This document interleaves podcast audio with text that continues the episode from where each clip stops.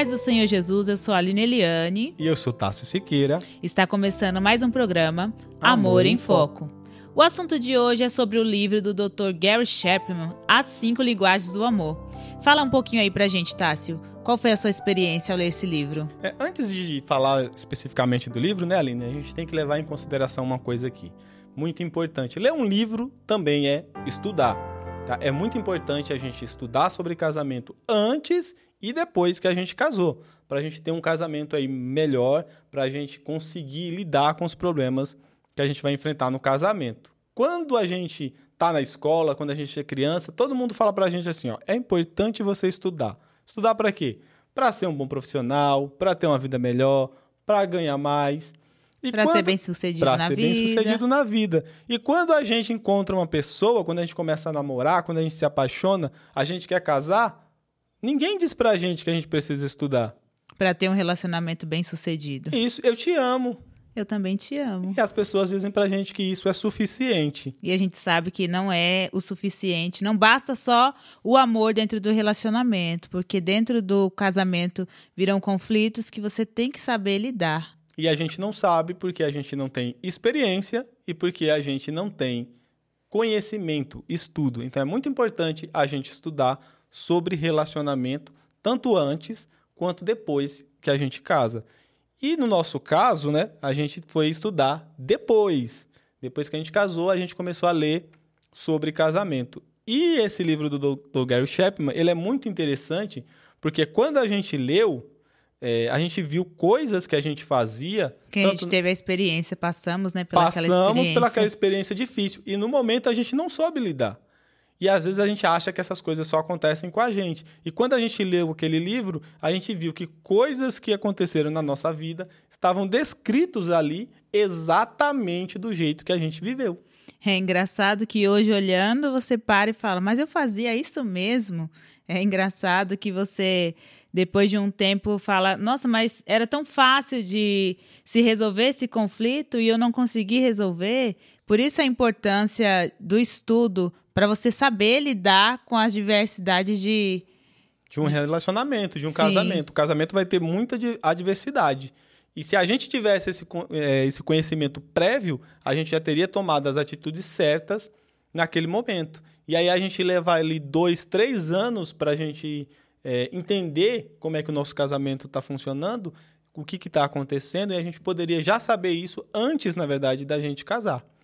E aí, por isso que eu acho muito interessante é que você leia, tá? É um dos livros que eu vou recomendar. Leia realmente, estude sobre casamento, procure outros autores também, que é muito importante. O Dr. Gary Chapman, ele além de escritor, ele é conselheiro, né, matrimonial, ele aconselha casais e ele também é pastor batista. Esse livro, ele começa ali falando um pouquinho sobre a paixão, né? A paixão é aquilo que nos move, né, Aline? No começo do relacionamento. que nos impulsiona. A gente é impulsionado. A paixão é algo incontrolável, né? Até um instinto meio animal. A gente não controla esse instinto da paixão. Quando a gente está apaixonado, a gente faz coisas que podem colocar a nossa segurança em risco, Verdade. coisas que podem colocar o nosso futuro em risco. A gente não se preocupa com a gente. Então, eu acordava duas horas antes do horário de trabalhar só para encontrar com você, te dar um oi, um beijinho no rosto, dizer eu te amo. A paixão, de certo modo, ela acaba cegando um pouquinho um pouco. o ser humano antes de, do casamento, né? Antes do relacionamento, a paixão ali é tão ardente que você não consegue enxergar o que você faz de certo, o que você faz de errado, porque é tão ardente, tão intensa que mexe muito com você. E depois de uns dois anos, né, o Dr. Gary Chapman vai falar ali pra gente que depois de uns dois anos, essa paixão ela tende a ir esfriando. Isso não quer dizer que o amor acabou, né? O amor vai ter duas etapas. A primeira etapa é essa, é a da paixão, algo muito incontrolável. Já o amor que vai sobrar pra gente é mais racional. A gente tem que treiná-lo, a gente vai cultivar, a gente vai ter que se esforçar. Quando na paixão a gente não se esforça tanto, é como se a gente estivesse num carro é, numa ladeira, por exemplo, a própria gravidade vai puxar a gente. Já quando a gente acaba essa paixão, para mim é o contrário. A gente está agora na subida. Você tem que fazer força para subir. Você tem que se esforçar para ter um bom relacionamento. E é interessante aqui, no, no começo do nosso casamento, a gente não conseguia se entender bem no que um sentia e no que o outro sentia. Porque eu lembro que a gente trabalhava bastante, você, além de trabalhar, fazia faculdade, então a gente tinha pouco tempo para ficar junto. Aí vem aquele pensamento, mas quando a gente namorava, você fazia as coisas por mim, e aí, o amor acabou? É, eu lembro que eu ficava pensando, será realmente que ela gosta de mim? Será que ela casou porque me ama? E o que acontecia? Quando a gente tinha um tempo que era pouco para ficar junto, eu falava, Aline, senta aqui comigo, vamos conversar, vamos assistir alguma coisa, vamos fazer alguma coisa junto. E aí você fica, ah, eu tenho que lavar a louça, eu tenho que arrumar a casa, eu tenho que fazer comida. Eu falava, Aline, faz arroz para dois dias. Aí você dizia assim para mim, ah, não, você não pode comer arroz de dois dias, você tem que comer arroz fresquinho. Eu falei, mas eu não me importo de comer arroz de dois dias. E eu ficava pensando, será que ela me ama? Será que ela me ama mesmo? Porque se ela me amasse, ela não ia ficar na cozinha. Será que ela fica na cozinha para não ficar comigo? Ou será que ela gosta mais dos pratos do que de mim? E o Dr. Gary Chapman traz é, dentro do livro este assunto que quando nós somos criança, nós somos influenciados pelo aquele ambiente em que vivemos. E o meu, a minha infância foi da certa maneira. O meu pai cobrava muito a minha mãe. Minha mãe trabalhava fora e ainda tinha que dar conta dos serviços dentro de casa, né?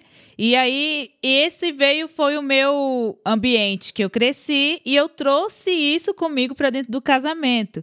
Então, no momento que ele achava que eu não amava ele, eu trazia essa cobrança dentro de mim que eu tinha que arrumar a casa mesmo trabalhando fora.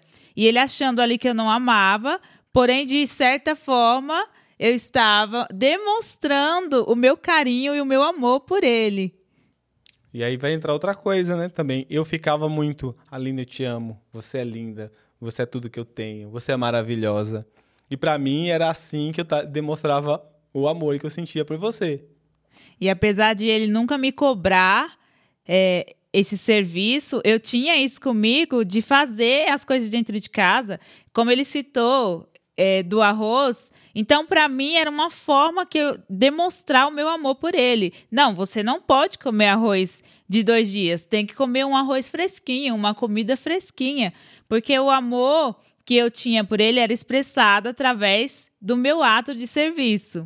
Então, vamos entender aqui duas coisas. Você expressava o seu amor de um jeito, mas para mim, eu não conseguia entender que aquilo era uma forma de expressão de amor. E aí ficava um pensando que, que o, outro, outro, não amava. Não amava. É, o Dr. Gary Chapman vai trazer isso aqui de que, da seguinte forma. É, o amor é como se fosse uma linguagem. É por isso que ele chama de cinco linguagens do amor. Como se fosse uma língua. Então a Aline estava falando uma língua, como se eu falo português e ela fala inglês. Ela diz que me ama em inglês e eu não falo nada de inglês, eu não entendo o que ela está dizendo. A gente não conseguia se entender. Ficava sem essa comunicação. E aí o Dr. Gary Chapman vai trazer para a gente o seguinte: existem cinco linguagens do amor, cinco linguagens principais. E cada pessoa vai ter a sua linguagem principal. Isso não quer dizer que você possa falar só uma. Você pode ter outras linguagens com qual você tem facilidade. Mas você vai ter uma que é a sua principal. Para a Aline, como ela falou, a gente já consegue identificar ali atos de serviço.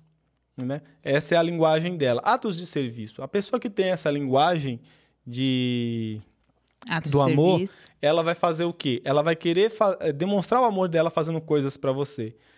Vou limpar a casa para ter um ambiente melhor. Vou lavar a roupa para ele ter uma roupa limpa.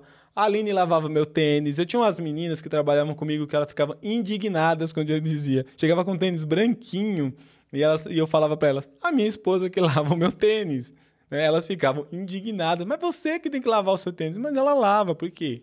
Porque eu expressava o meu amor dessa maneira.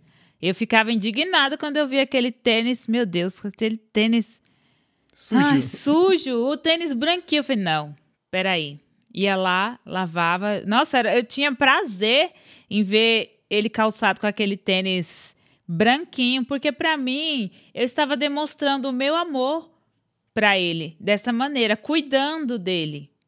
Então aqui é importante a gente saber duas coisas, né? A gente tem que então identificar qual é a linguagem do amor da outra pessoa, Mas a gente também tem que aprender essa linguagem, a gente tem que tentar aprender a falar essa linguagem. Porque a pessoa que tem é, por você ali o atos de serviço como linguagem de amor principal, ela tanto vai querer fazer coisas para você, como esperar que você Receber. faça coisas para ela. É assim que você demonstra amor. Como eu falei, eu sempre fui muito de falar, de dizer o que eu sinto, de expressar de forma verbal.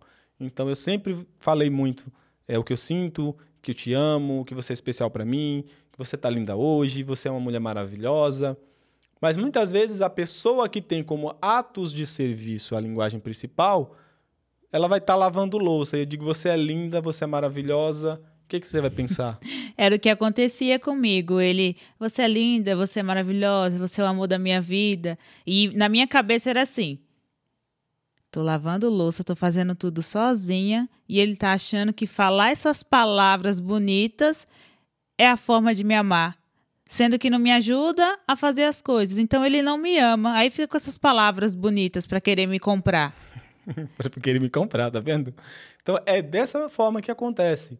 E a gente vai ter que aprender então a falar também a língua da outra pessoa, a linguagem do amor. Então, se a linguagem do amor do seu cônjuge é atos de serviço, você vai ter que aprender a ajudar, a fazer aquilo que a pessoa precisa e aquilo que ela acha importante. Então é muito comum a mulher pedir para um homem: ah, faz um furo aqui para a gente colocar uma cortina na parede. Quantas semanas fazem que a mulher pediu?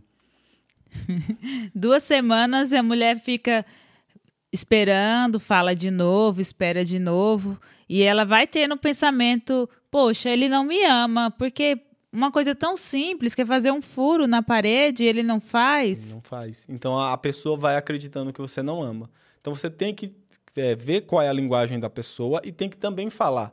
A pessoa ela vai querer que você faça essas coisas. Se sua mulher pede para você furar ali, um, fazer um furo para colocar uma cortina, trocar uma lâmpada, seja o que for. Então você vai ter que ajudar para que ela se sinta mais amada. O Dr. Gary Chapman traz aqui uma situação de um casal quando namoravam, o rapaz ajudava dentro de casa, ia na casa dela, lavava a louça, colocava o lixo para fora, e ela entendia que ele amava demais ela por ele fazer essas coisas. E aí, quando eles casaram, ele parou de agir desta maneira. E ela entendeu que ele não amava mais, porque quando namorava, ele fazia essas coisas e quando casou, ele parou de fazer. Então, você tem que entender que muitas coisas que você faz dentro do namoro, né, enquanto você está ali namorando, quando casar, dependendo da situação, você também tem que continuar a prática. A pessoa vai esperar que você faça essas coisas também. Mas tem outras coisas que a gente não faz e que as pessoas vão esperar que a gente faça também, né? A pessoa com quem você casou vai esperar que você faça. E o engraçado aqui é que a gente não conversa. O namoro deveria ser né, ali para a gente se conhecer, para a gente conversar e alinhar essas coisas. Mas a gente não faz. Então, por exemplo, quando a gente casa, eu espero, porque a sociedade foi assim, que a mulher faça todo o serviço doméstico. Ah, mas a mulher trabalha fora, mas muitos homens ainda vão esperar que elas façam trabalho doméstico. doméstico. No meu ambiente, é, que eu cresci como criança, eu nunca fiz nada dentro de casa. Meu pai, ele cresceu num ambiente em que ele era escravo doméstico, digamos assim, ele tinha que cuidar dos irmãos mais novos, ele tinha que arrumar casa, ele tinha que fazer um monte de coisa. Então, quando ele teve filhos, ele falou assim: meus filhos não vão fazer nada. Não vão passar pela situação que ele passou. Então, eu não sabia lavar uma louça, eu não sabia estender uma roupa, eu não sabia fazer nada. Só que você tem que aprender essas coisas. É importante que você aprenda para falar a linguagem do outro. Por não ser natural para você fazer esse tipo de coisa, você vai ter muito mais dificuldade. Mas é aí onde você prova que você realmente ama, quando você se esforça para agradar o outro. Sim, é, a minha experiência, o Tássio, ele tem palavras de afirmação, é, palavras que levantam. Não que eu não tenha palavras que levantam o ego, palavras de amor, mas para mim, o ambiente que eu cresci não foi um ambiente de chamego, de carinho, de palavras eu te amo a todo momento. Então, para mim, a linguagem dele foi um pouquinho mais difícil. É, então, eu tenho que me esforçar um pouco. Às vezes ele fala assim: É, fala para mim uma palavra de amor, faz uma declaração de amor para mim. Difícil essa mulher fazer e uma aí, declaração. pra mim, é complicado porque vem na minha cabeça: ah, eu vou falar que eu te amo. Eu te amo. Só isso? Eu te amo. Assim, eu te amo, você Te é amo. tudo pra mim. Só isso? Então você tem que se esforçar. Tem que se esforçar. Então, a primeira linguagem do amor que a gente falou aqui são atos de serviço, que é isso de você fazer coisas para outra pessoa que ela espera que você faça. Seja ajudar a sua esposa a lavar uma louça, seja a fazer comida, seja você, marido, é, ajudar aí com qualquer coisa, seja nas coisas de trocar uma lâmpada, colocar uma cortina. Cuidando marido- dos filhos. Cuidando dos filhos. O marido muitas vezes trabalha, chega cansado. Ele espera, às vezes, que quando chegar em casa tenha uma comida pronta. Né? Muitas vezes a mulher não trabalha, está em casa e o marido espera que tenha uma comida pronta. Então, isso são atos de serviço. A segunda linguagem do amor é essa que a Aline acabou de falar, que são palavras De de, afirmação. afirmação. Quem tem essa linguagem do amor vai esperar que você tenha essas palavras agradecimento quando você faz alguma coisa. Cheguei, a Aline lavou meu tênis, deixou ele branquinho. Aline, muito obrigado.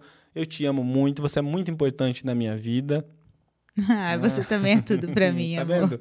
Então é isso. Palavras de afirmação. Às vezes é difícil quando a gente não tem essa linguagem quando nossa, como nossa linguagem principal. Principal. Tá? É, é muito comum, por exemplo, você ver homens que trabalham fora e mulheres também. Mulheres sofrem bastante com isso. Porque muitas vezes a mulher trabalha fora e ela tem ali é, o seu serviço dobrado, porque dentro de casa ela vai fazer tudo e às vezes o homem não ajuda. E além de não ajudar, a mulher espera que ela fez tudo ali com esforço, né? Ou o homem que trabalha fora, às vezes a gente sofre muito, condução, o chefe ruim, todo mundo pegando no seu pé. Você chega em casa, você espera que a pessoa reconheça o seu esforço, que a Agradeça, né? agradeça. Obrigado pelo esforço, por fazer obrigado por o esforço pra dentro de casa. E às vezes o outro não reconhece. Às vezes o marido vai chegar para a mulher e falar: "Mas você não lavou a louça, mas essa casa tá suja. E cadê a roupa que não tá limpa?" Uma cobrança ao invés de um elogio, um reconhecimento. Um, um reconhecimento pelo esforço que a gente faz. Então, quem tem essa linguagem que é a de palavras de afirmação, vai esperar que você use esse tipo de palavra, que você agradeça, que você diga que ama, que você reconheça a importância do trabalho, do serviço que ela faz, Que elogie. que elogie, tá? Então você vai ter que se esforçar para isso. Às vezes não é fácil. Para a Aline não é fácil usar é, palavras, de, afirmação. Né, Aline? Principalmente por, pelo ambiente, como a gente falou, o ambiente que você cresce, ele vai influenciar Influencia muito. muito. Então, quando você cresce num ambiente, por exemplo, que todo dia seu pai, sua mãe falam eu te amo, você é lindo, você é importante, se torna uma coisa natural para você falar isso. Quando você não cresce num ambiente como esse, é mais difícil. Né? Quando você cresce num ambiente que você vê o seu pai agradecendo a sua mãe pela roupa limpa, a sua mãe agradecendo o seu pai pelo esforço que ele está fazendo para colocar comida dentro de casa, você reconhece isso também, você vai fazer da mesma forma. Quando a gente não vem num ambiente assim, fica muito mais difícil, mas é aí que a gente entende, né, Aline? Que tem amor, quando a outra pessoa se Se esforça, expressa, se esforça. se esforça para uma falar a dica que eu a gente. deixo aqui é ensina os seus filhos com a mesma linguagem. Ensina ele a agradecer. Muitas vezes o homem pensa ou a mulher pensa, mas é obrigação sua prover dentro de casa, mas é obrigação sua arrumar a casa. Não tem esse pensamento. Tem o pensamento que um completa o outro, um ajuda o outro. Então, ensine os seus filhos a serem dessa maneira, ser gratos, expressar o amor expressar palavras de amor. Igual a gente tem esse costume dentro de casa, né, amor? Sempre falar. Falar pro nosso filho que a gente ama ele, que ele é lindo, que ele tem que ajudar dentro de casa, que serviços de casa não é coisa de mulher. Então a gente já quer aprender, é, já quer ensinar ele a lavar uma louça, a dizer para ele que tem que ajudar a esposa dele quando ele casar. Então são pensamentos, é, são, é um ambiente que você cria que quando ele for adulto, ele vai trazer esse ambiente agradável e feliz dentro do relacionamento. para a família dele. E o mais importante aqui também é não só você falar, é você ter você mesmo como exemplo. Então, Sim. eu acho até tem uma coisa engraçada que um dia eu estava lavando louça E a Aline, ela tem uma dificuldade maior para acordar que eu. Não que ela acorde tarde, mas, por exemplo, a Aline acorda 8 horas, eu acordo 5, às vezes 6 horas. E a Aline leva aquele tempinho para fazer download da, da alma, alma né? Acordou ali 8 horas, mas até levantar deu 8 e meia, né? Isso quando não, não tem que trabalhar. Mas a Aline leva um tempinho a mais. Como eu já acordo mais cedo, eu já levanto no pique, eu vou na padaria, compro pão, eu faço o café e às vezes eu já vou lavando a louça. E todos os dias que meu filho acordou, Segunda eu tava lavando a louça, na terça eu tava lavando a louça, na quarta eu tô lavando a louça, na quinta ele olhou para mim e disse: "Pai, eu tô com tanta pena de você, só você lava a louça nessa casa". Tá? Então você tem que ter, aí o seu filho tem que ter também você como exemplo. Ele tem o pai como exemplo. Tá? Isso é importante. Então a segunda linguagem do amor foi essa, foi é, palavras de, de afirmação. afirmação. E a terceira linguagem do amor é Qualidade de tempo. Qualidade de tempo. Ou Como... tempo de qualidade. Tempo de qualidade. Como eu falei ali no começo, você não pode ter, ou você às vezes não tem só uma linguagem do amor como sendo sua linguagem principal. É, é, principal. Na verdade, você vai ter uma que é, você é mais. Primeira e segunda linguagem, vamos. É, você tem uma primeira, uma segunda, né? Uma, uma secundária. Uma talvez você seja mais ligado a ela, mas você pode ter outras. Eu, como eu falei, eu, gostava, eu gosto muito de palavra de afirmação. A Aline já citou aqui. Eu falo muito o que eu sinto, eu falo muito o que eu penso. Mas outra coisa que eu também gostava é tempo de qualidade. Tá? E o que seria tempo de qualidade? A gente tirar um tempo para estar com uma outra pessoa. E às vezes você pensa, nossa, mas meu esposo é muito grudento, a minha esposa é muito grudenta. E não é o fato de ser grudento, e algumas pessoas até citam em ser mimado. Não é. É um, o tempo de qualidade que ele quer junto com você. E isso vai expressar o seu amor para ele ou para ela. Também. Agora, tempo de qualidade é o seguinte: a gente vai tirar um tempo com a outra pessoa. E muitas vezes, que tempo que a gente está tirando? Eu lembro muito que no começo a Aline reclamava que eu passava muito tempo no celular. Quando lançaram, lá no começo, quando lançaram o smartphone, que tinha é, Facebook, YouTube, e a Aline falava: Ah, você tá passando muito tempo nesse celular. Aí eu comprei um celular igual pra Aline, né? Comprei um smartphone pra Aline. O meu era velhinho, antigo. É, a Aline tinha um celular velhinho, antigo. Eu comprei um smartphone pra ela, dei de presente. E aí eu falava: Aline, vamos conversar. A Aline sentava do meu lado fazendo o quê? Olhando fotos no celular, olhando Facebook, e eu não sentia que estava dando atenção para mim. Então, tempo de qualidade, quando você for tirar um tempo de qualidade com a pessoa, você tem que tirar um tempo para você dar atenção exclusiva para ela. Para a pessoa. Às vezes a nossa vida é muito corrida. Né? Tem uma época que eu e a Aline acordávamos junto, 4 horas da manhã. E a da gente... madrugada. na madrugada, né? Pra mim é 4 horas da manhã. Então... Gente, eu não aceito que 4 horas seja da manhã. Então, eu falo madrugada. A gente acordava 4 horas da madrugada, íamos trabalhar e a gente chegava em casa às vezes 8 horas. A gente passava. É 8 horas da noite, né? A gente passava ali 16 horas longe de casa. E quando a gente chegava, como é que a gente estava pensando, Aline?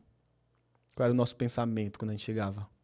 Eu querendo fazer o serviço de casa. Aí eu já ia tomar banho enquanto ela colocava a comida no fogo. Depois ela ia tomar banho, eu ficava olhando a comida e a gente ia contando ali.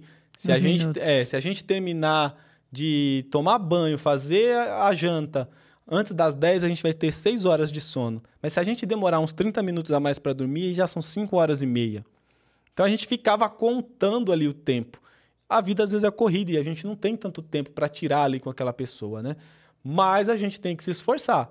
A gente tem que se esforçar. E o tempo de qualidade, às vezes, não é você tirar duas, três, quatro horas para pessoa. Ainda que seja cinco minutos. Cinco minutos. Às vezes a gente chegar e falar, Aline, vamos fazer janta, vamos passar na padaria. A gente chegou um pouquinho mais cedo, vamos comprar um pão. A Comer gente senta, isso, a gente senta, a gente conversa, desliga celular, esquece TV. Você senta, você conversa, você pergunta como foi o seu dia, como você passou, o que te aconteceu. Um tempo de qualidade. Um tempo de qualidade. Que aumenta o laço matrimonial. Além, aumenta a amizade, aumenta o nosso, a nossa ligação. Sim. Né? E quando você tiver um tempo é, maior, quando você tiver, por exemplo, um final de semana, ou você está de férias, procura fazer coisas juntos. A pessoa que quer tempo de qualidade, ela vai querer que você tire um tempo junto com ela. Eu e a Aline gostamos muito de caminhar. A gente acorda cedo e a gente vai caminhar junto. Né? A gente tira, às vezes, Amo. 30, 40 minutos para a gente caminhar e conversar. A gente conversa bastante. E o tempo de qualidade, como a gente está falando, é para dar atenção para a pessoa. Vai num restaurante, por exemplo. É um dos exemplos que eu acho que o Gary Chapman dá no, no livro dele. Vai no restaurante, senta na sua mesa e fica olhando as pessoas em volta. Você vai conhecer. Vai reconhecer. Você vai reconhecer quem é o, o casal, casal de, namorados. de namorados e quem são as pessoas que são casadas já há muito tempo. Porque enquanto os namorados, eles não estão ali, na verdade, para comer, comer é secundário. Um tá olhando para o outro, conversando olhando olho no olho. Já o casal, não. O casal que tá casado há muito tempo é isso aqui, né, Aline? A gente pega o meu celular, um a gente olha aqui, o outro do outro. o outro do outro. A gente não tá ali, na verdade, para se curtir, para tirar um tempo de Sim. qualidade. Você tá ali simplesmente para comer. E às vezes você passou uma hora com a pessoa e o que, que a pessoa vai pensar? Que não ama. Que não ama. Porque você não me deu atenção. Atenção. Você não me deu tempo de qualidade. Você me deu tempo. Mas não de qualidade. Mas não de qualidade. Deu mais atenção ao celular, às coisas em volta, do que a minha presença. Do que a minha presença. Então, a pessoa que tem aí essa linguagem, ela vai querer que você é, dê tempo para ela e tempo de qualidade. Então, senta, conversa. Olha, Aline, tá corrido, a gente não tem tempo, estamos trabalhando muito, mas vamos tirar um é, tempinho. cinco minutos, dez minutos que seja, para a gente sentar, olhar olho no olho e dizer o que a gente está sentindo, dizer, dizer, o que a gente está passando, dizer o que a gente está né, esperando. O amor, expressar o amor, fazer um carinho um no outro. E isso será tempo de, de qualidade. qualidade. Temos também a próxima linguagem. A próxima linguagem, que é presentes. Presentes. E, e aí a gente reconhece que existem pessoas que Fala aí um pouquinho, de presentes, Tassi. elas se sentem amadas recebendo Ao ganhar um presentes. presente. E você tem que reconhecer essa linguagem. Se a linguagem do amor da pessoa que você é, casou, que você pretende casar, seja essa, entenda que ela vai gostar de dar presentes e de receber presentes. Presente. Agora, o presente nem sempre né, é algo caro. O presente ele tem que ser algo dado de coração. Eu confesso para vocês que essa não é... Tem que ter um simbolismo, né? Tem que ser um simbolismo. Eu confesso para vocês que essa não é a minha linguagem do amor nunca principal. Foi. Nunca foi a minha linguagem. Uma... Desde o namoro, ele né? nunca, assim, ligou muito para dar presentes. Mas não é porque ele não me amava, como ele já citou. A forma dele expressar o carinho, o amor dele sempre foi com palavras de afirmação, com carinho. O Tássio sempre foi muito carinhoso. Ainda sou, né? Ainda sou. Então, a pessoa que vai gostar dessa linguagem, ela vai querer dar e receber presentes. Mas a gente tem que entender que esses presentes não precisam ser coisa muito cara, dá algo de coração, dá algo que você sinta do seu coração, né? A dar para a pessoa. O Dr. Gary Chapman ali fala sobre uma rosa, né? Pegar uma rosa no jardim. Uma rosa. E dar à sua esposa isso. Às vezes, por exemplo, a Aline sempre gostou muito de chocolate branco e morango. A Aline gosta de chocolate branco e morango, são duas coisas que ela gosta. e aí, um dia eu passo numa loja e eu encontro a combinação perfeita, né? Um chocolate, eu não lembro, era Milka. Sim. Era chocolate branco com recheio, com recheio de, morango. de, morango. Eu falei, a combinação perfeita. Você chega em casa, que ali nenhum. Sabe, não, não é uma coisa extremamente cara, mas que a pessoa vai receber de coração. Sim, eu trabalhava numa escola e próximo, na hora do almoço, tinha um mercado e as meninas sempre iam e eu fui. Chegando lá, eu vi uma coisa que sempre me chamou a atenção, que toda vez que eu chegava no mercado eu já lembrava dele. É, bananinha, aquele doce, doce de, banana. de, banana. Então, onde eu chego, eu sei que ele gosta muito. Então, onde eu chego, que eu vejo, eu já falo: ah, vou levar uma bananinha. Onde eu, quando eu chego no mercado, ah, vou levar um Caribe porque eu sei que ele gosta muito. Então são coisas que presentes que vão ter um valor afetivo muito às vezes maior, maior do que do um que presente caríssimo. É, muitas vezes maior do que o presente é, financeiro, né? Do que o valor financeiro. O que vai contar muito é a sua intenção, é o seu é, carinho em dar aquele presente. aquele presente. Isso não quer dizer que você também não possa dar presentes caros, né? Sim. Não seja aí mão de vaca. Eu lembro que eu estava querendo comprar uma época um gabinete para o meu computador, só que na época ele era caro, ele era 300 reais, na época era caro. E né, eu estava ali olhando aquele gabinete, Só que o celular da Aline, ele estava muito ruim. Eu lembro que ele estava travando bastante. Eu fui fazer uma ligação com ele e ele travou tanto, me deu tanta raiva daquele celular. E eu estava querendo comprar aquele gabinete para mim. Só que naquele dia eu vi uma promoção de um celular bom que estava ali com 40% mais ou menos de desconto. E eu pensei, o gabinete para mim, o celular para a Aline. E aí, né, eu não, não, não, não fiz outra escolha. Comprei o celular para Aline. Quando Vocês ela acharam chegou, que era o gabinete, né? quando ela chegou, eu olhei para ela e falei, amor, eu fiz uma besteira, comprei uma coisa. E aí eu já virei e falei assim: comprou aquele gabinete, né? Não, amor, eu comprei um celular novo para você. Gente, eu me derreti naquela hora, eu me constrangi. Eu não sei nem dizer qual foi o sentimento maior, mas não sei dizer sim, porque ali eu reconheci o quanto era especial para ele agradar a mim com aquele presente. E fiquei muito feliz mesmo com aquele celular, eu estava precisando. E até durante os outros anos, sempre quem me dá celular A gente é tem ele. 10 anos de casamento e a Aline não comprou nenhum celular em 10 anos. Calma aí, gente, mas eu não sou também mão de vaca. É, eu dava bananinha porque eu sempre gostei de agradá-lo, de ver o sorriso dele quando eu chegava e falava: trouxe uma coisinha para você. Um doce. Você tem um doce aí, Aline? Professora, gente, ela é pedagoga, sabe? E pedagogo sempre tem um docinho ali no bolso, hein? Se você casar com uma pedagoga, rapaz, você sempre vai comer um docinho. E aí eu tirava aquele saco de bananinha e ele falava: É, você me conhece bem. E também você tem que saber o que o seu cônjuge gosta. Eu sempre reconheci que ele sempre gostou muito de ler. O Tássio gosta muito de ler. E aí eu comprei um Kindle para ele, de leitura. Não foi baratinho, não foi aquele presente simbólico. Então, mais você tem que ver a sua condição financeira, o que o seu cônjuge gosta. Talvez o seu cônjuge não vai gostar de uma coisa simples. Ele é daquela pessoa que gosta de uma coisa mais cara. Então, você vai se esforçar, vai ver a sua condição financeira para dar um presente que agrade o seu cônjuge.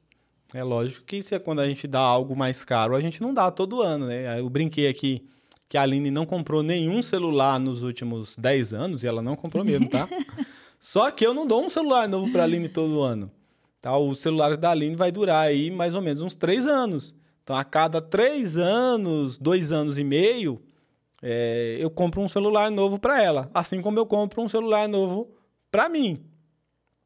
Tá? Mas quando é um presente mais caro, a gente espera né, que a pessoa é, receba isso e leve um pouco mais de tempo para a gente dar um outro presente com esse valor, com um valor maior. E existem aquelas pessoas que gostam daquelas datas é, Comemorativas. comemorativas, que toda aquela data ela vai querer receber Um presente, Um nem que seja uma presente. lembrancinha. E é aí que a gente fala que você tem que entender qual é a linguagem, a principal linguagem do amor do seu cônjuge, e você vai tentar, né, você vai se esforçar para também conseguir falar essa linguagem dele. Eu lembro aqui de uma experiência que você contava das meninas que você trabalhavam. Chegava dia dos namorados, chegava dia das mães, e, E ele pessoal, virava é? e falava. Mas nós não somos mais namorados. Nós não somos mais namorados, ela é minha Ela esposa. não é minha mãe. Então, para quem olha de fora, acha que ele é Insensível. Insensível. As meninas falavam pra mim, insensível. Como é que a Aline tá casada com você? A Aline lava seu tênis e você não dá Você não ela. ama ela porque você não, não se importa em comprar um presente no dia dos namorados, no dia das mães. Então, é necessário você reconhecer se o seu cônjuge gosta dessas coisas, se isso vai fazer falta Isso vai fazer falta pra ele. ele. Né? Como pra Aline nunca fez falta, eu nunca liguei muito pra essas datas comemorativas. Agora, se pro seu cônjuge isso faz diferença, se a pessoa espera que no dia dos namorados você dê nem que seja uma lembrancinha, Uma caixa de bombom. uma caixa de bombom, Um um coraçãozinho. coração, no dia das mães, no Natal, Ano Novo, né? até dia das crianças, né, meu bebê. então é isso, você vai ter que entender como que é o seu cônjuge e tentar falar a língua dele, dar presentes, se essa for a linguagem do amor do seu cônjuge. Sim. E por último, tem a linguagem toque físico.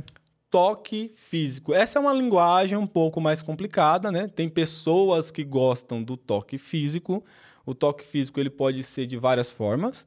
Pode ser desde um carinho, um aperto de mão, andar de mão dada. Andar de mão dadas. Eu conheço casal que não anda de mão dadas, né? Tem gente que realmente não anda, a gente brincava, tinha um casal, amigo nosso, que a gente brincava. Eles passavam ali com a namorada, um do lado, outro do outro. E a gente falava, olha, vai o casal de idoso, né? Porque normalmente, quando vão ficando mais velhos, a gente encontra bastante pessoas mais velhas que não, que não gostam de andar de mão, dadas. de mão dadas. E é um na frente outro atrás. É, mas tem pessoas que vão sentir falta disso, desse toque, de andar de mão dadas, de andar abraçado, de receber um beijo, às vezes um beijo no rosto, né, um cafuné, um carinho na cabeça ali. E um cheirinho.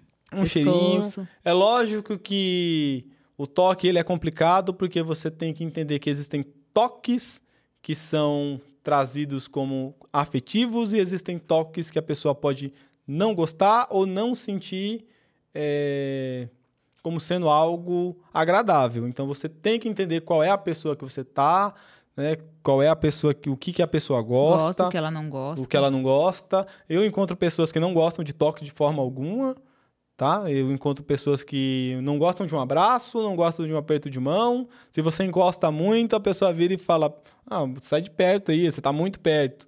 Então você vai ter que entender qual é essa linguagem é, da pessoa, o que, que ela gosta, que tipo de toque que ela gosta. E também a parte principal, que é a parte do casamento, que é o que separa um casamento de uma amizade. Que é o sexo. Que é o sexo. Então, pessoas que gostam de toque físico, ela pode achar realmente que você não ama, que você não gosta mais, se você fugir desse sexo, que é, eu acho que é a expressão máxima do toque físico, né? Não existe um toque mais íntimo do que o toque sexual.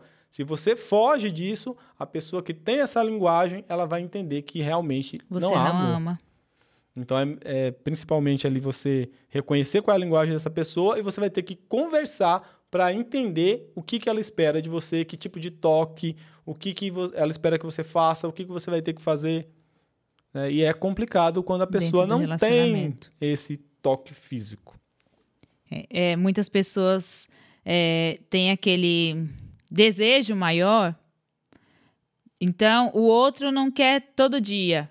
Mas quem tem essa linguagem, ele quer uma frequência maior. Uma frequência sexual maior. Sim. E se ele não tem essa frequência sexual do tanto que ele quer, ele passa a entender que você Também não, não ama. ama, não o ama mais. Ah, ela não me ama mais porque não quer tanta frequência, não ah, quer. Uma vez por mês. É. Hum. É lógico que a gente tem que conversar é, o, homem, é, o homem, principalmente, ele vai querer ter uma frequência sexual muito maior do que a mulher. Isso é comum. A gente tem que conversar para chegar a um meio termo. É, a gente casa, é um sonho, é uma ilusão, tá? Eu já pensei isso, mas é uma ilusão. Todo a dia. gente pensa que vai ter todo dia, não é assim, né? Quem dirá uma vez por semana, mas né, brincadeira. A sua vida ela vai te levar coisas que não te contaram no casamento. Coisas que não te contaram no casamento, não é todo dia. Depende de como você vive. Quando eu e a Aline casamos, como eu falei, ela trabalhava e fazia faculdade, a gente se encontrava pouco, a gente tinha uma frequência. Depois que ela saiu desse emprego e a gente começou a trabalhar mais ou menos no mesmo horário, a nossa frequência mudou. Então a gente vai se adaptando. É lógico que às vezes o homem vai ter uma vontade maior e a mulher uma menor e a gente conversa para se adaptar em algo que se encaixe e seja interessante para os dois. O que não pode é muitas vezes o seu cônjuge ele tem ali a linguagem do amor de toque, né, toque físico, e ele espera que você tenha uma frequência, sei lá, de três vezes por semana, e aí você chega para a esposa e fala, amor, e aí, hoje tem? A mulher vira para você e fala, não, hoje... Ai, mas... É, hoje eu tô muito cansada. É, faz dois dias que a gente que a gente fez amor. Aí você vira para a mulher e faz, dois dias? É, amor, foi quinta-feira. Não, amor, foi quinta-feira da semana passada, fazem 10 dias. Então passa a reconhecer que a pessoa não ama, não, ama. não se esforça para estar tá ali junto com ele ou com ela. Pode acontecer também da mulher querer ter uma frequência sexual maior. Então é, é o momento de você chegar, conversar, reconhecer qual é a linguagem do seu cônjuge, porque acaba. Isso pode até destruir o seu casamento. Então, essas foram né, as cinco linguagens do amor aí do doutor Gary Chapman. É um livro que a gente leu, a gente gostou muito. É indico a, a, a leitura. se surpreendeu com a leitura. Muitas coisas que a gente fazia no nosso casamento lá no começo, a gente descobriu que era errado. A gente já tinha descoberto, na verdade, assim, que era errado. Mas imagina o seguinte, a gente levou é, cinco anos para se, se conhecer e se entender em algumas áreas. E depois a gente descobriu que se a gente tivesse lido esse livro, a gente já teria, logo de cara do nosso casamento, evitado vários problemas. E teve coisas também, né, Aline, que a gente só veio descobrir depois que leu o livro. O livro. Então, por exemplo, a gente sempre gostou de estar tá, é, em todo o tempo juntinho. Até as pessoas olham pra gente e falam: Nossa, mas aonde a Aline tá, o Tássio, o Tássio tá. também tá. Vocês nasceram grudados, mas não entendem que o vínculo que a gente tem, o tempo de qualidade que a gente gosta de dar um para o outro. Então você aprende a lidar com as situações, aprende a ter mais tempo de qualidade, a expressar melhor o seu amor e o seu relacionamento vai só crescendo, melhorando. Eu confesso a vocês que ao ler este livro é, ainda existiam coisas que a gente tinha assim um pensamento ah, será que ele me ama porque ele faz isso? A gente isso? tinha discussões, a gente brigava. É, tinha coisas que eu falei para que eu já tinha falado para você, que eu tinha virado para você e dito: Aline, você erra comigo aqui. E você dizia: Tássio, quando você me conheceu, eu já era assim. Sim, então é o momento de você é, querer se esforçar para demonstrar ao seu cônjuge que você o ama. Como já foi dito, para mim é muito difícil as palavras de afirmação, não é porque eu não sei falar uma palavra de amor, mas é difícil de expressar. Para mim é um pouquinho mais difícil de expressar. Porém, eu me esforço a cada dia a mudança, porque a mudança parte de você. Não tem que só partir do seu cônjuge. Porque se você não tem o pensamento em mudar, em querer agradá-lo, em querer demonstrar cada vez mais o seu amor, quem vai demonstrar? Então, essa é uma leitura que eu vou indicar para todos vocês. Se você já é casado, vai melhorar o seu casamento, vai te ajudar a ter um casamento melhor. Se você ainda não casou, vai te dar uma visão diferente do que é o casamento. Você vai entrar num casamento com uma é, visão muito mais ampla. Você vai evitar de cometer muitos erros, erros que a gente cometeu lá no começo do casamento, erros que muitas pessoas continuam cometendo. E uma das coisas que eu sempre penso, e a gente conversa aqui muito eu e a Aline, é que é o seguinte as pessoas elas estão preocupadas muito com os grandes erros dentro do casamento. As pessoas acham que os casamentos vão acabar porque é, por causa de traição, por causa de agressão física, por causa de uma série de coisas que são é, grandes. Né? Um marido que bate na mulher é um motivo muito óbvio para o final de um casamento. Um marido que trai a esposa, a esposa que trai o marido, é um, é um motivo muito óbvio para o final de um casamento. Então as pessoas esperam que se acontecer esse tipo de coisa, o casamento acaba. Mas a gente vai vendo que o casamento ele vai sendo corroído por coisinhas pequenas. Vai criando uma bola de neve vai virando uma bola de neve, pequenos detalhes, pequenas coisas. Ah, você nunca me ajuda. Ah, porque você chega, eu peço para você me ajudar a lavar uma louça, você não lava. Eu peço para você é, me ajudar com um filho, por exemplo, com uma criança. Às vezes o marido acha que a criança não é obrigação dele. A mulher espera que você ajude ela. Ah, eu vou lavar a louça, eu vou fazer a janta. Fica com o nosso filho cinco minutos, dez minutos. E o marido às vezes não fica. Essas coisas pequenas vão E juntando. da mesma maneira, a mulher com o homem, né? A Tem mulher muitas mulheres homem. que não trabalham e aí o homem chega cansado não e não tem um pronta, conforto, não, não tem uma comida, comida pronta. pronta. É uma briga para lavar roupa, é coisa difícil, entendeu? Então, essas coisinhas pequenas, elas vão juntando, juntando e vão corroendo o teu casamento pouco a pouco. O casamento ele vai ser corroído pouco a pouco por essas coisas que são menores. Então, a gente tem que estudar, a gente tem que aprender, a gente tem que estar disposto a mudar. Sim.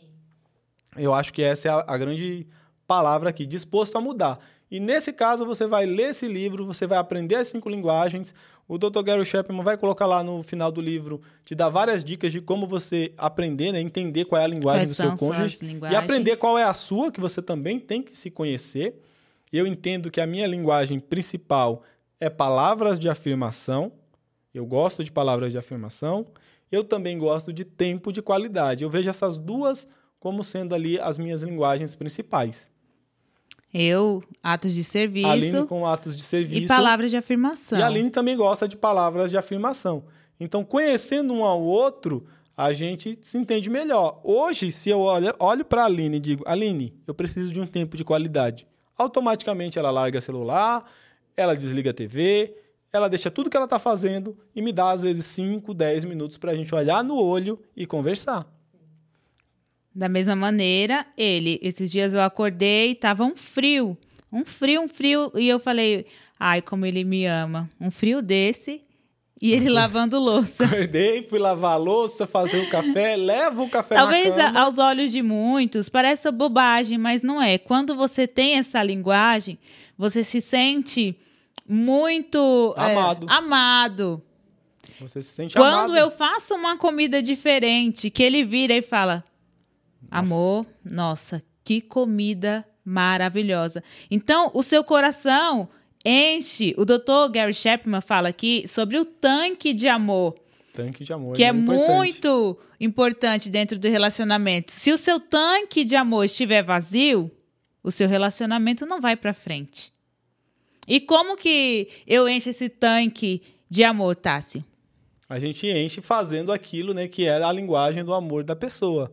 Se a linguagem do amor da pessoa é palavras de afirmação, você vai usar palavras de afirmação para encher esse tanque de amor da pessoa, dizendo eu te amo, você tá linda, obrigado pela comida maravilhosa que você fez.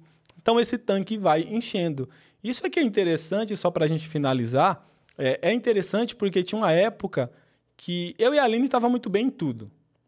Sexualmente tá bem, vida financeira tá bem, é, família tá bem, só que eu chegava para a Aline e dizia: Aline, o nosso relacionamento não é mais o mesmo.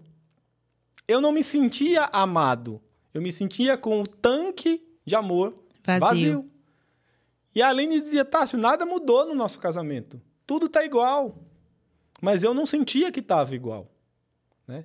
E foi depois da leitura desse livro que a Aline chegou para mim e disse: Tássio, eu entendo que durante esses anos que você falou que não estava bem, esse ponto, esse ponto e esse ponto não estavam realmente bem. Você passa a reconhecer. Eu passei a reconhecer alguns erros. Dentro dessa leitura desse livro, você passa a se ver de uma forma diferente. Você entende onde você errou, onde você está acertando. E ali eu também consegui entender como eu poderia agir. E melhorar. E melhorar para encher o tanque de amor. E hoje a gente tem um relacionamento muito melhor, a gente se entende muito mais e a gente procura fazer o que é o principal, compreender o outro. Sim. E não vale somente para dentro do casamento esse Isso livro. Isso vale para todo tipo de relacionamento, seja relacionamento com seu filho, seja relacionamento com seus pais, com amigos, com todo tipo de pessoa. O Dr. Gary Chapman ele vai dar ênfase em relacionamentos de casais, mas esse tipo de linguagem vai ser usada para todo tipo de relacionamento.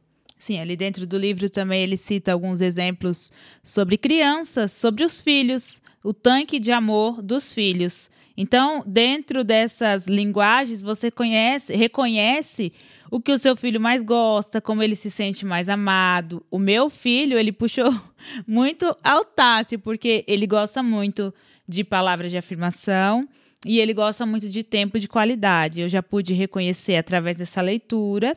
Então, é a maneira que eu expresso ainda mais o meu amor por ele. Às vezes tem pais que acham que você dá um presente todo final de semana é o que vai encher o tanque de amor do seu filho. E às Como vezes... simples e às vezes simplesmente você levar ele para chupar um sorvete, um você... tempo de qualidade. Um tempo de qualidade. Ou você dá uma bola para o seu filho, mas ele espera que você jogue com é, ele. Com ele. Ele espera usar essa bola com você. Então você aprende a se colocar no, loca é, no lugar da criança e também reconhecer quais as linguagens de amor que o seu filho tem, que os seus filhos têm, para que quando ele cresça, ele também reconheça isso e o tanque de amor dele já cresça cheio. cheio. Então esse foi o nosso programa de hoje. Eu espero que vocês tenham gostado. Eu gostei bastante. Eu amei falar nossa experiência com este livro. É muito importante você estudar sobre casamento, é muito importante você ler Até a próxima. Que Deus fique com todos vocês, que todos vocês tenham um dia abençoado em nome de Jesus. Deus os abençoe, amém? Até a próxima.